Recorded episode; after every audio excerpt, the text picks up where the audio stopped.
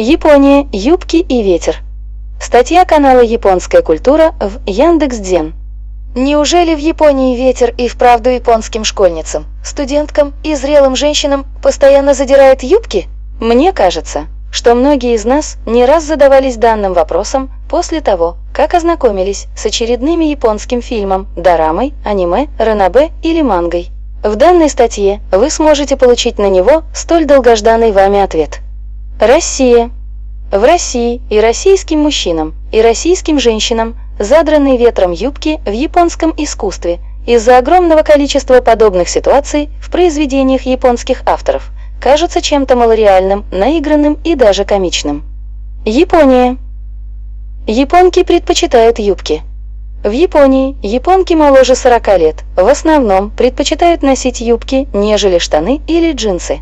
Причины, называемые японками, так милее, моднее и кавайнее. Первый весенний ветер.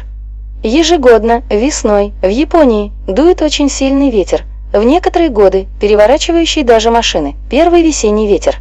Я думаю, что подробно останавливаться на том, что для ветра перевернуть машину на порядок сложнее, чем задрать хрупкой девушке юбку, не стоит. Вместе с первым весенним ветром в Японию приходит и весна, а после него немедленно стартует сильное весеннее, со временем переходящее в летнюю, жара. Данный ветер в японской культуре стал символом начала чего-то нового вообще, а в частности смены сезонов.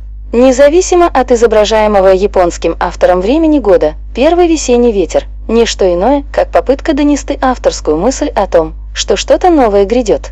Задирание же юбки персонажа слабого пола – романтичную, красиво, мило и кавайно обыгрывает присутствие этого ветра.